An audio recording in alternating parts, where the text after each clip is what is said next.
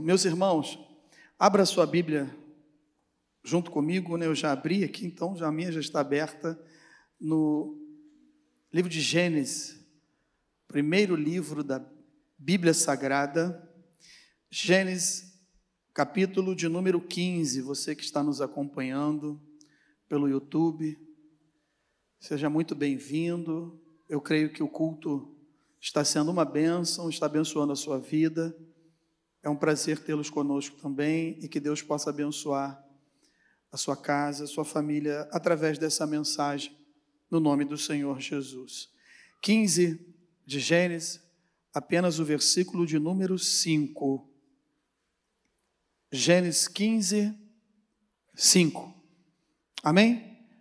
Assim diz a palavra do Senhor. Então conduziu até fora e disse: Olha para os céus e conta as estrelas, se é que podes. E lhe disse: Serás assim a tua posteridade. Senhor Jesus, nós cremos na tua palavra. A tua palavra, ela é eficaz, ela é poderosa, ela transforma mentes e corações e basta apenas uma palavra sendo pregada, louvada e numa oração, e as nossas vidas são transformadas. Nós temos alguns minutos, Senhor, que nós somos gratos a Ti porque estamos na Tua casa e o Senhor está nos concedendo essa oportunidade para ouvirmos a Tua palavra. Portanto, fala conosco, abençoa o Teu povo, a Tua igreja, que saiu do seu lar, da sua casa, muitos aqui já cumpriram com o seu ato de cidadão brasileiro, mas agora escolheram estar aqui na tua casa. E eu creio, Senhor, que estão sedentos pela tua palavra. Mas nós precisamos de ti. Eu não sou, Senhor, nada sem a tua presença. Usa-me como um instrumento, uma ferramenta do teu evangelho para falar ao coração da tua igreja, assim como o Senhor falou comigo nesse texto. Me ajuda a transmitir, me ajuda a passar da melhor maneira possível. Qual é a melhor maneira? Não é a eloquência, não é o conhecimento em si, isso tudo faz parte, mas que seja com unção, com graça, com sabedoria, com poder no Espírito Santo. Eu oro no nome do Senhor Jesus. Meus irmãos, o título dessa mensagem é o seguinte: é necessário sair da tenda Amém? É necessário sair da tenda. O texto que nós lemos fala de um diálogo, de uma conversa de Deus com Abraão e falando para ele sair da tenda, de dentro da sua tenda, da sua casa naquele momento, sair de dentro da casa. E fala para ele que algo ia acontecer. Algumas promessas, não somente para ele, mas para sua descendência, posteridade, ia acontecer porque o próprio Deus estava ali lhe prometendo. Então ele dá umas dicas para ele, falando: o que, que você precisa fazer? E por que, que você veio parar aqui dentro? O que, que você está fazendo aqui dentro? O texto do capítulo 15, ele começa no verso 1 falando assim: depois desses acontecimentos, veio a palavra do Senhor a Abraão. Eu vou falar Abraão aqui, está Abraão, numa visão e disse: Não temas, Abraão, eu sou o teu escudo e o teu, teu galardão será sobre modo grande. E aí eu fiquei com essa palavra no meu coração, e a partir daqui começou a nascer essa mensagem que a gente vai falar aqui nessa manhã. Acontecimentos e que acontecimentos são esses, pastor? Que, que se passou na vida de Abraão. O capítulo 12 começa a contar a história aonde Abraão foi chamado por Deus, foi é, feita uma promessa para ele, falando: Abraão, sai da tua terra, sai da tua cidade, sai da tua casa, sai do meio da tua parentela e vá para um lugar que eu vou te mostrar. Eu vou engrandecer o teu nome. Tu serás grande, Abraão. Tu vai ser uma grande pessoa na minha presença. Vou fazer coisas maravilhosas na tua vida. Eu vou abençoar aqueles que te abençoarem e vou amaldiçoar aqueles que te amaldiçoarem. Tá bom? Eu vou fazer isso contigo. E aí Abraão faz o quê? Sai de Ur dos Caldeus e vai em direção a Arã e depois de um acontecimento da morte do seu pai, uma tragédia na família no meio da trajetória, ele chega até a terra de Canaã e começa o quê? Peregrinar. E a Bíblia diz que ele vai até o Negueb. E chegando lá nesse setor, nesse lugar, Deus aparece de novo falando com Abraão e fala para ele assim, ó: "Eu vou fazer com que essa terra seja sua. Tu vai ser grande, eu vou engrandecer o teu nome." E fala com ele isso de novo. Mas aí tem fome naquela região. E bate uma fome muito grande. E para a gente não entrar muito nesse detalhe, né? Que é importante dentro dos acontecimentos, mas não está no contexto da mensagem, é só uma introdução. Aquela região na época estava passando por essa dificuldade, tinha muita fome. Mas a gente percebe o quê? Que um homem que foi chamado por Deus, que é conhecido como amigo de Deus, pai da fé, pai das nações, pai grande, de grandes nações, aqui, sendo chamado por Deus, ele ainda estava tendo o seu caráter, forjado, a sua fé, Deus estava trabalhando no seu interior, na sua mente, e ele não confiou em Deus, ele não esperou que aquele que falou que ele seria muito grande e que ia abençoar ele, ele foi para o Egito. E aí a gente conhece a história, ele teve que se envolver lá com mentira, com medo que a sua esposa fosse assassinada, e aí ele pediu para ela falar que era sua irmã, para que Faraó não a tocasse, e aí nós conhecemos que quando foi falar dessa mentira, gerou uma consequência, quase que ele perde a esposa, mas como Deus era com ele, Deus teve misericórdia dele, começou a aparecer umas doenças lá no Faraó, é, deu uma confusão dentro do Egito por causa de uma pessoa, e aí Faraó chama Abraão e fala: Cara, por que, que tu fizesse isso comigo? porque não me contaste que era tua esposa, eu não ia nem tocar ela. Toma tua esposa aqui de volta, deu ordem às pessoas, falou: ó, tira ele daqui, abençoa esse cara, dá algumas coisas para ele aí e manda ele embora daqui. E ele saiu de lá abençoado, ele saiu de lá com alguns pertences. A Bíblia diz que ele já era um homem rico, abastado, já tinha bastante gado, tinha algumas coisas, mas ele foi até o Egito que estava com fome e Deus o abençoou. E aí ele volta. E quando ele volta, é interessante que quando Deus aparece para Abraão e fala com Abraão que tinha um chamado na vida dele, quando ele chega em Betel, que é casa de Deus, significado, ele logo levanta um altar. Casa de Deus, Betel, altar, lugar de adoração, lugar de entrega. Hoje o altar é o nosso coração, amém? Nosso coração hoje é o altar de Cristo. A nossa circuncisão hoje é no nosso coração. Mas naquela época levantava-se um altar. Por quê? Porque teve a presença de Deus, sentiu Deus operando, Deus falou com essa pessoa, então ele adorava, levantou um altar ali em Betel. Mas quando ele volta do Egito, a Bíblia diz o quê? Que novamente ele levanta um altar, vai orar, vai falar com Deus, vai invocar o nome do Senhor. E quando ele invoca o nome do Senhor, tem uma confusão entre os pastores, dele e do seu sobrinho. Começou a clamar, começou a buscar, começou a orar, levanta-se logo uma luta, logo um problema, uma batalha, mas Deus está no controle. Quando esses pastores começaram a brigar, o que, que aconteceu? Ló, o seu sobrinho, se separou dele, escolheu as campinas, olhou assim, viu aquelas campinas de Jordão maravilhosas e falou: É por ali que eu vou, vou escolher esse lugar. E Abraão ficou com um lugarzinho mais, aparentemente mais feio, um deserto, mas que Deus estava naquele caminho. E aí, interessante que tem uma guerra de cinco contra quatro reis. E quando acontece essa guerra, o rei, é, alguns reis que estavam envolvidos ali invadiram Sodoma e Gomorra. E pegaram os pertences, levaram as pessoas, levaram as mulheres, levaram os filhos de muitos deles e levaram a família de Ló também. E aí Abraão faz o que? Vai lá defender o seu sobrinho, luta, leva 318 homens valentes que tinham nascido na sua casa para enfrentar aquela guerra.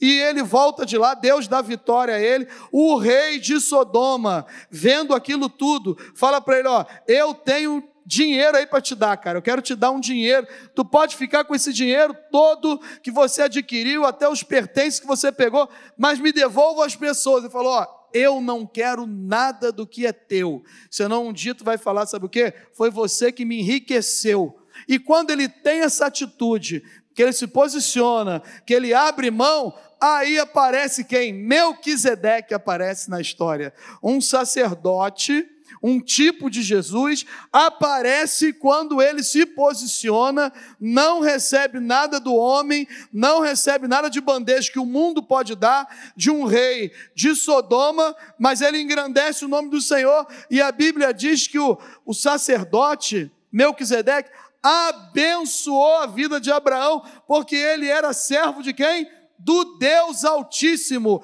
e a Bíblia diz que ele deu dízimo ele deu dízimo de tudo aquilo que Deus tinha abençoado. E aí, meus irmãos, esses são os acontecimentos.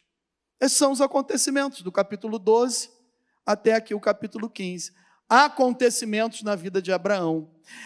Quando Deus lhe faz uma promessa, que ele seria pai das nações, e que seria grande, e que Deus iria abençoá-lo, esses acontecimentos mexeu com o coração dele. Os acontecimentos mexeu com a sua mente, com o seu emocional, com a sua vida espiritual. Pastor, como que a gente pode deduzir isso? O começo do capítulo 15 fala isso. Ele estava onde?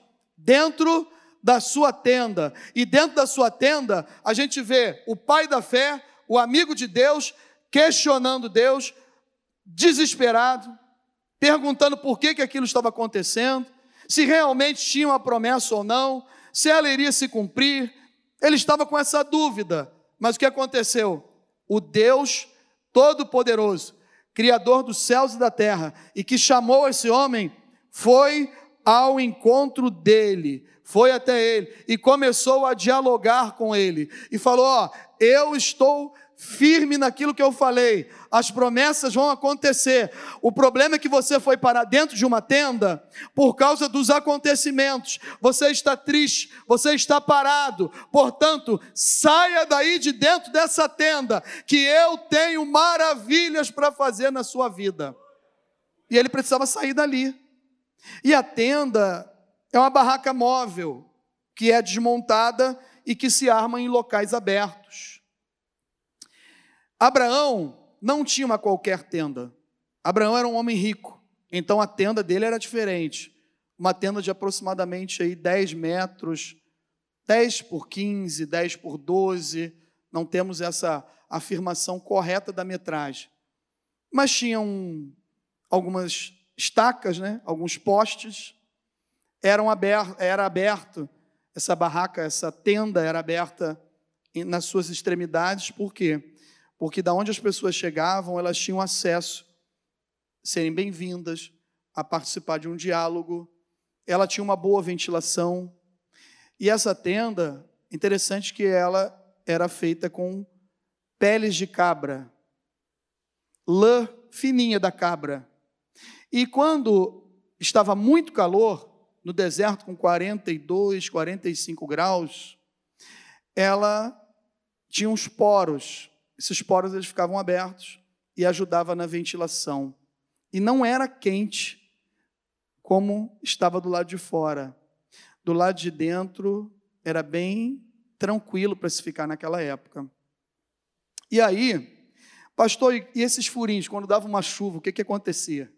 Porque devido ser esse tipo de material, de uma pele de cabra, com a mudança da temperatura, e da umidade relativa do ar, esses poros eles faziam o que? Eles se fechavam. E conforme essa pele de cabra ia se fechando, a chuva batia e a água não caía lá dentro. E eles ficavam então protegidos do sol e protegidos da chuva. Mas quando eles estavam lá dentro, e eu creio que essa passagem, ela aconteceu à noite. Como assim? Como que eu vou sair e contar as estrelas durante o dia? Estava conversando com Deus, estava orando, mas estava questionando. Por quê? Porque estava preocupado. Desde o momento que Deus o chamou e ele começou a se alegrar com o seu chamado, muitas coisas aconteceram que nós lemos aqui. E esses acontecimentos deixaram o quê? Ele triste, preocupado, como eu já falei. E chega momentos da nossa vida que é assim. Quem tem promessas de Deus aí, levante sua mão. Mas às vezes o tempo vai passando e você vai analisando algumas coisas e começa a perceber que parece que não vai acontecer mais. E a nossa mente não é vergonha nenhuma quando a gente olha para a história de Abraão, de passar um tempo talvez duvidando, ou com medo, ou achando assim: como que vai acontecer? De que maneira vai acontecer? Será que realmente vai acontecer essa promessa que Deus fez na minha vida? E aí a gente percebe que a palavra hebraica que significa tenda é obel. A tenda ela é uma habitação portátil e ela tem esses materiais que são bem duráveis, levam um bom tempo para se acabar. E embora elas não fossem tecidas de outros materiais mais finos, como eu falei, o tecido de cabra, a pele, a lã fininha da cabra era o ideal para que acontecesse toda essa proteção que nós falamos aqui. Algumas coisas, o que eu quero compartilhar com vocês nesses minutos que temos aqui ainda, é que algumas coisas nos impedem de ver as bênçãos e crer nas promessas do Senhor. Como assim? Quando eu vou para dentro da tenda. E que tipo de tenda é essa, pastor? Que eu tenho promessas na minha vida e às vezes eu vou parar em situações como essa aqui, onde Deus precisa falar comigo, ó, não temas, eu sou o teu escudo e eu vou fazer aquilo que eu prometi na sua vida. Que tipo de tendas são essas? Existem algumas tendas que nós armamos, nós mesmos armamos, no decorrer da caminhada, e não percebemos que precisamos sair delas. E às vezes até percebemos, mas não queremos sair de dentro da tenda. Isso é pior ainda. Quando eu vou na minha caminhada armando tendas aqui, daqui a pouco eu armo uma outra tenda ali, eu saio de um lugar, vou para outro. Eu vou armando as tendas. Aí eu descubro que eu preciso sair dessas tendas. Eu já descobri. O pior ainda é quando a gente descobre que precisa sair e não quer sair de dentro da tenda. A gente não quer sair de dentro da tenda. Mas o texto aqui é bem claro que quando ele estava orando, falando com Deus, e que Deus deu a ordem para ele sair, ele saiu. E aí ele foi abençoado. Então, nesta manhã, que tipo de tenda é essa? A tenda do conforto, a tenda dos acontecimentos favoráveis é aquilo quando tudo está sendo favorável, eu estou dentro da tenda. A tenda daquilo que tudo vai bem, tem dinheiro, tem saúde, eu faço a minha programação, eu escolho os dias que eu fico dentro da minha tenda e os dias que eu tenho uma maior comunhão com os irmãos e com Deus na casa de Deus. Vai ouvindo aí. A tenda da saúde, a tenda que não tem nada a ver, a tenda do desânimo, tenda do coração magoado, tenda não quero me envolver, conhece aquela tenda? Fica dentro daquela tenda assim, não quero mais me envolver, não quero me envolver com mais nada. Tenda da alma ferida, tenda da alma que está com desconfiança, fica desconfiado. Será que realmente as coisas estão mudando? Será que aquela pessoa ela agia de um jeito que eu pensava que ela agia daquele jeito e agora ela está agindo de outra maneira? Que tenda é essa? Tenda da desconfiança. Não confia nas coisas que Deus está fazendo. Tenda das coisas que estão acontecendo do jeito que eu quero. É aquela tenda, as coisas vão acontecendo do jeito que eu quero. E aí eu vou ficando lá. Eu não saio de lá, está dando tudo certo, foi como eu planejei. Mas também tem a tenda do medo a tenda da falta de entendimento, a tenda do questionamento, etc, etc, etc, etc. Bom, como sair dessas tendas para que as promessas de Deus venham se cumprir na nossa vida? Como nós vamos sair então, pastor, dessas tendas? Primeiro lugar, eu quero copiar aquilo que Abraão fez e que Deus nos ajude a fazer, a tomar essas decisões, a tomar esse posicionamento.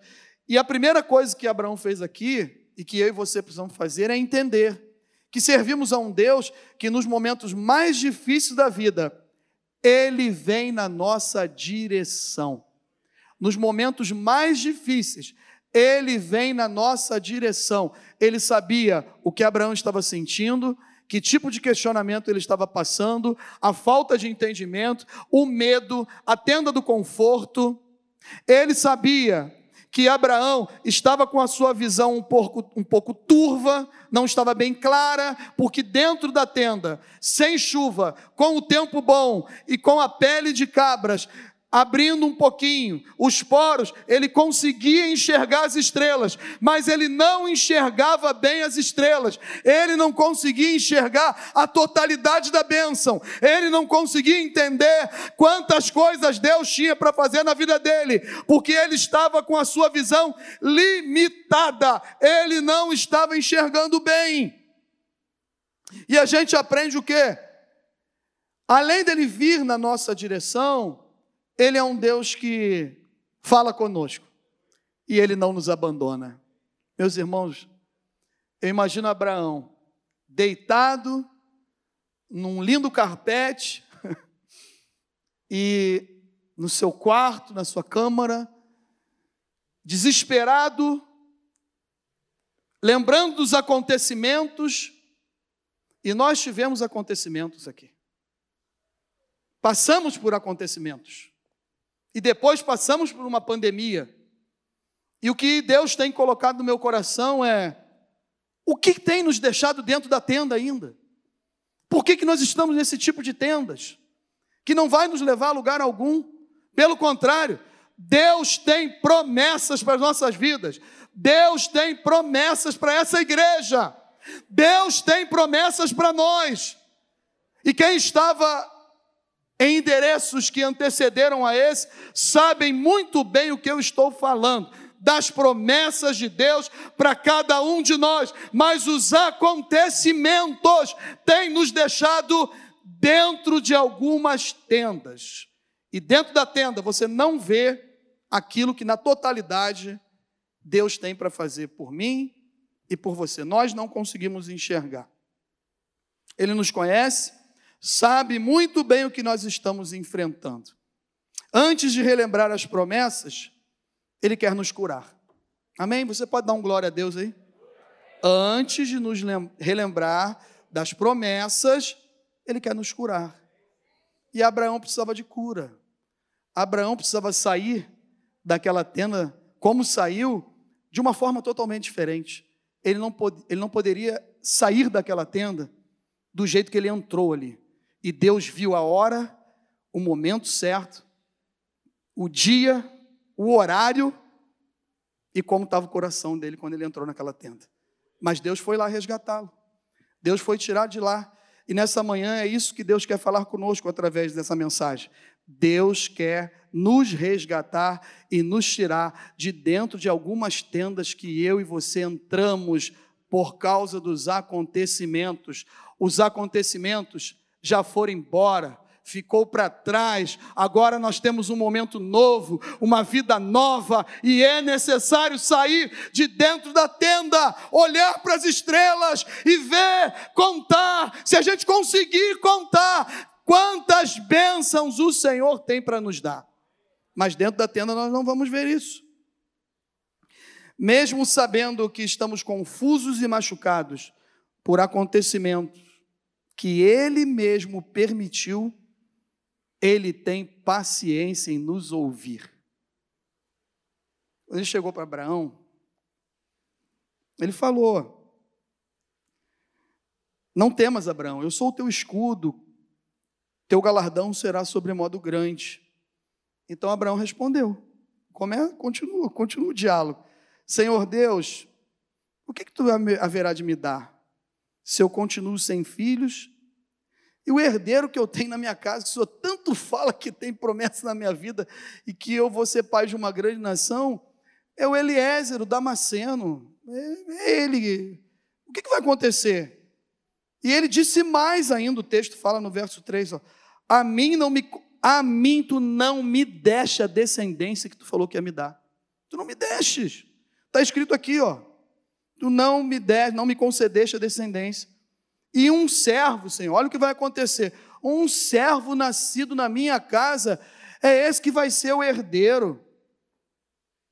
Mas aí a gente vê aqui que a isto respondeu logo o Senhor.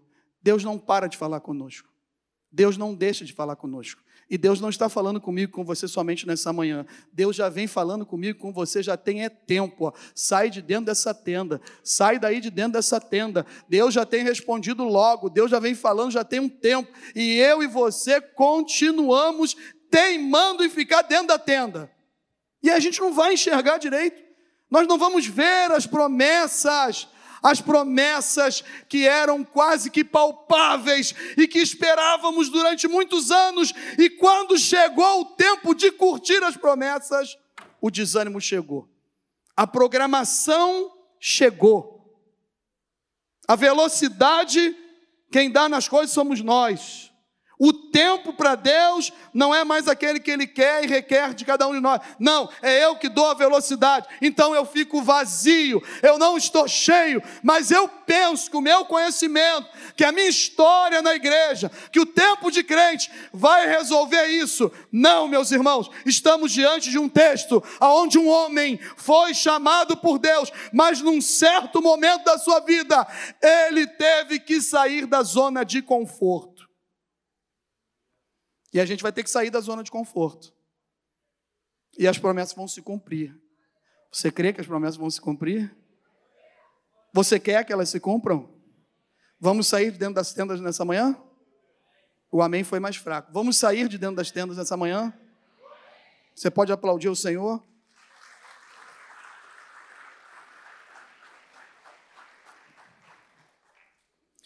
Todo aquele que o Pai me dá, esse virá a mim e o que vem a mim de modo nenhum lançarei fora, porque eu desci do céu não para fazer a minha própria vontade, e sim a vontade daquele que me enviou.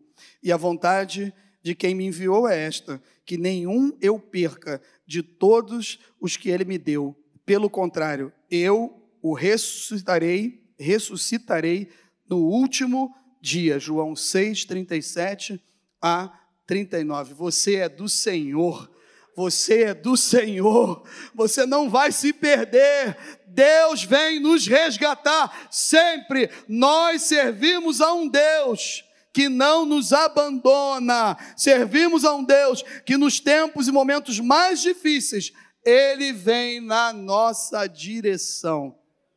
E esta manhã ele veio na sua direção. Ele está falando isso ao seu coração. Amém? A segunda coisa que a gente pode tirar daqui é que Deus fala conosco e afirma que as promessas que Ele mesmo prometeu vão se cumprir. Quando se trata de promessas de Deus, o Senhor não faz rodeios, Ele é rápido, Ele é direto e Ele responde o que precisamos ouvir. Muitas vezes esperamos que algumas coisas aconteçam através dos outros, mas na verdade, Deus está falando que é aquilo que será gerado em nós. Às vezes a gente fica assim, meu Deus, onde estão os nossos irmãos que não estão trabalhando, que não estão estudando? Por que, que quinta-feira eles não têm a mesma vontade que eu tenho de estar aqui na tua casa? Senhor, por que, que na consagração nós temos seis, sete, oito pessoas e no culto de ceia nós servimos seiscentas ceias quase? De manhã e mais duzentos e poucas à noite.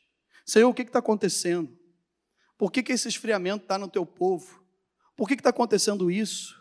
Senhor, quinta-feira é tão bom, é uma terapia, eu sinto a presença de Deus, a gente louva a Deus, a gente adora a Deus. E aí, meus irmãos, Deus tem falado isso comigo. Não fique igual a Abraão.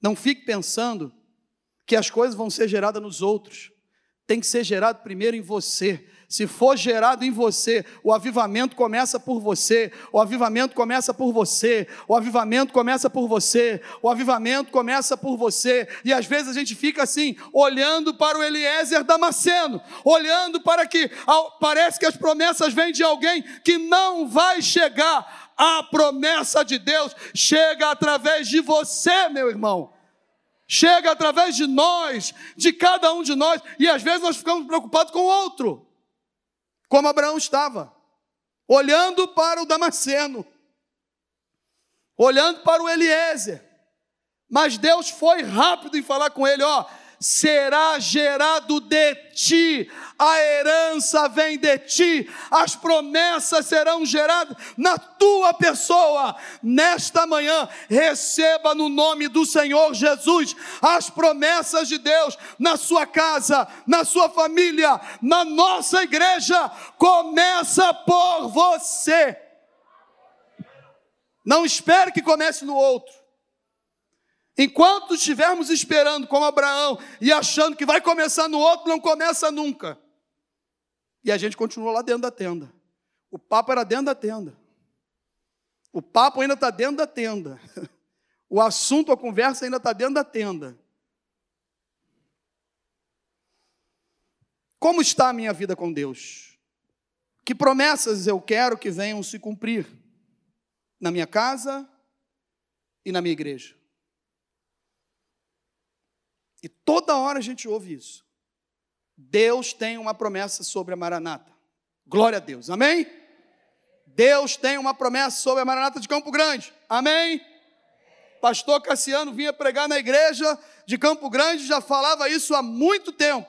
Glória a Deus. Amém? Por que, que não começou ainda? Por causa minha. Por causa sua. Por causa nossa porque nós estamos dentro de algumas tendas, devido a alguns acontecimentos. Quando Abraão valorizou mais os acontecimentos do que a presença de Deus e as promessas de Deus, ele foi parar na tenda do questionamento. Ele foi parar na tenda do medo. Ele foi parar na tenda do conforto. A tenda do conforto, que é aquela que eu tenho tempo, eu tenho condições, oportunidade, de estar num dia de culto, num evento, mas para a igreja eu nunca tenho tempo. Mas eu consigo abrir tempo na minha agenda para estar em qualquer outro tipo de evento na quinta-feira, no domingo pela manhã e no domingo à noite. Mas eu não consigo estar na casa do Senhor, adorando a Deus, porque eu mesmo faço a minha agenda, eu separo, eu vejo as minhas prioridades. Nós somos livres em Cristo Jesus, amém? O que eu estou falando é que desse jeito Vai ser difícil acontecer poder de Deus, avivamento, promessa de Deus se cumprindo sobre a nossa vida. Mas nessa manhã, nós vamos sair desse lugar. Nós vamos olhar para os céus. Nós vamos contar as estrelas. E nós vamos ver aquilo que Deus tem para fazer na nossa vida. Sabe por quê, irmãos? O diálogo com Deus, ele conduz para fora da tenda. O diálogo com Deus não permanece você na tenda. O diálogo com Deus conduz a nossa vida para fora da tenda. Aonde está o diálogo com Deus, pastor? Está aqui, ó. Veio a palavra do Senhor em visão a Abraão, começa o capítulo 15, verso 1, falando dessa maneira. Veio a palavra do Senhor em visão. Deus falava no Antigo Testamento através de visão, através de sonhos, através de anjos, mas nunca deixou de falar tete a tete com ninguém através da sua palavra. E nessa manhã, Deus está falando conosco através da Sua palavra. O diálogo com Deus, a oração de quinta-feira, a consagração, a presença na casa do Senhor, vai nos conduzir através da palavra, do diálogo com Deus, para fora dessas tendas. Porque a palavra de Deus, ela é viva, ela é eficaz, e mais cortante do que qualquer espada de dois gumes, e ela penetra até o ponto de dividir a alma e o espírito, juntas e medulas, e é apta para discernir os pensamentos e os propósitos do coração. Conhecer a palavra é uma coisa. Conhecer a palavra é uma coisa. Obedecer e deixar Deus conduzir é outra totalmente diferente. Ele conhecia aquele que já tinha falado com ele. Palavra, falou com ele, saiu da sua terra, saiu do meio da sua parentela, ergueu um altar, enfrentou dificuldades, enfrentou fomes, saiu do Egito, Deus o livrou, voltou para casa, ergueu um altar, continuou peregrinando, foi andando no deserto, teve guerra, resgatou o sobrinho, Deus, o, o, sacerdote do Deus Altíssimo estava lá, Melquisedeque estava presente, um tipo de Cristo, Jesus estava presente na vida dele, junto com ele, mas esses acontecimentos, como nós falamos, o levaram para dentro de uma tenda. E aí o diálogo o conduziu para fora, mas porque ele obedeceu e creu, aí ele saiu lá de dentro. Conhecimento é muito bom. Ele tinha conhecimento de quem estava falando com ele. Mas quando ele obedeceu à voz de Deus, as coisas começaram a acontecer de uma maneira totalmente diferente. Eu entendo que eu e você precisamos obedecer mais e não deixar de conhecer, mas obedecer mais a palavra do que manter apenas o conhecimento que a gente tem da, nossa, da, da palavra de Deus. Eu ia falar nossa igreja. Por que a nossa igreja? Porque a nossa igreja ela é bênção. E tem igrejas boas por aí, amém? Tem muitas igrejas boas. Mas eu fico feliz, eu fico alegre, eu fico muito contente de pagar um preço que nós pagamos muitas vezes e que no começo da minha conversão eu não tinha graça do Espírito Santo, nem sabedoria para fazer algumas coisas. E quantas vezes, quantas vezes eu acordei essas meninas igual um ogro. Vamos, tem que ir, vamos embora, vamos embora. Não, vamos levantar. Mas a gente chegou tarde da festa, onde problema, não vai na festa. Vamos embora, tem que ir para a igreja. Vamos para a casa do Senhor, vamos lá. Aí Mary falava assim: tem que ser mais carinhoso para acordar as crianças. Não se acorda ninguém com carinho. Preguiçoso não se acorda com carinho. Já viu ficar passando uma pena assim? Acorda, você vai levantar. Ó, tá na hora da escola, hein? Acorda aí. Que não... Levanta, vamos embora, vamos ter que levantar. É por isso que eu não tive filho homem. Deus sabe todas as coisas.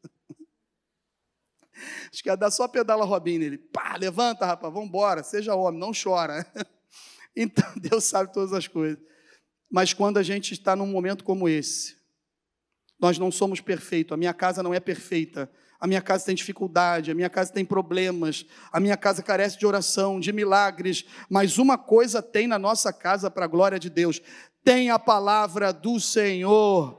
E aí, quando eu vejo algumas ideologias nesse momento tentando desviar os nossos filhos da casa de Deus, a gente vê o posicionamento do filho. Quando você vê o posicionamento do filho, pode ter certeza que o pai e a mãe tiveram um posicionamento durante um tempo e aí você vê a glória de Deus, porque eles têm conhecimento da palavra. Adolescentes com 15, 16 anos, 12, 13 anos da Maranata só não tem conhecimento da palavra se não vier para a escola bíblica dominical.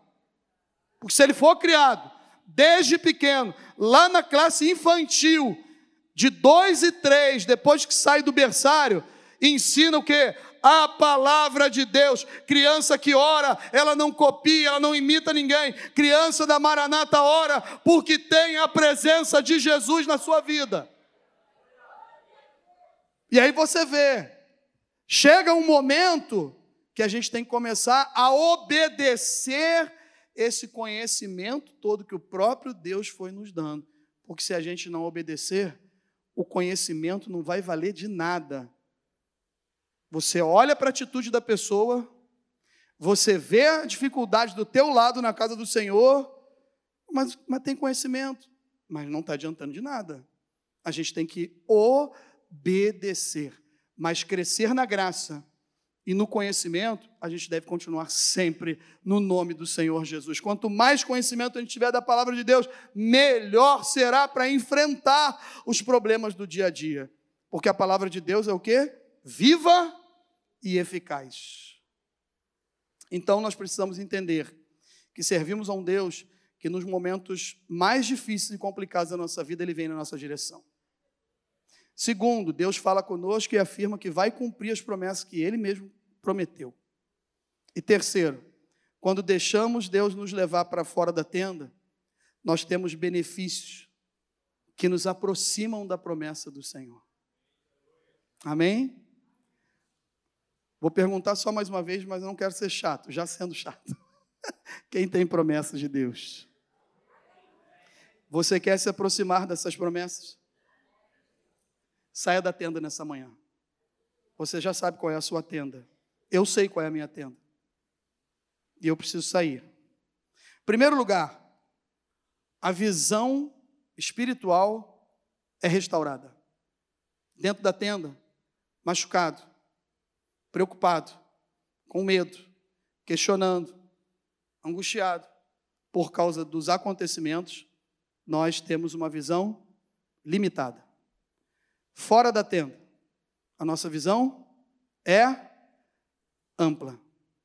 Aquela estrela, literalmente falando, aquelas, aquelas estrelas que dentro da tenda o Abraão estava avistando, estava percebendo, enxergando, quando ele saiu, a visão dele foi totalmente diferente. E a primeira coisa que Deus falou quando ele saiu foi restaurar a visão dele. Falou: sabe o que? Ó, dá uma olhada aí. Olha para essas estrelas aí. Dá uma olhada para essas estrelas aí. E aquela estrela que lá de dentro ele estava olhando com a visão turva, atrapalhando, atrapalhado por causa da bênção. Como assim, pastor? Atrapalhado por causa da bênção. O teto, nós já falamos que era com pele de cabra, protegia do sol e da chuva. Tem coisas que são lícitas, então, tem coisas que são boas, tem coisas que fazem parte da nossa vida, do nosso dia a dia, que não é pecado, mas está atrapalhando a minha e a sua visão de ver as bênçãos de Deus nesse momento. Vai se ligando aí, o que, que você tem se envolvido mais qual é teu, a tua maior prioridade nesse momento? A tua maior prioridade tem sido o teto da barraca, teto da tenda, que te protege do sol e da chuva, que não falta nada, que você tem saúde, que não chega uma enfermidade. Glória a Deus que não chega essa enfermidade mesmo, porque quando dá o problema, a gente ora mais. Quando chega a luta, a gente está mais na igreja. Quando a gente já está terminando com as nossas estratégias, com todo o estoque de estratégias humanas, aí a gente procura Deus. Aí a gente se joga aos pés do Senhor, mas nesta manhã, quando nós saímos da tenda, os benefícios começam a acontecer. Aquela estrela que estava tão distante, que parecia ser tão pequena, com a visão restaurada. Quem já teve a oportunidade aqui de uma praia ou num planetário, eu acho que a turma não vai mais ao planetário, né, Zani? Zani ia ao planetário. Não ia? Levanta a mão aí, confirma. Ela não levantou. Tu ia no planetário?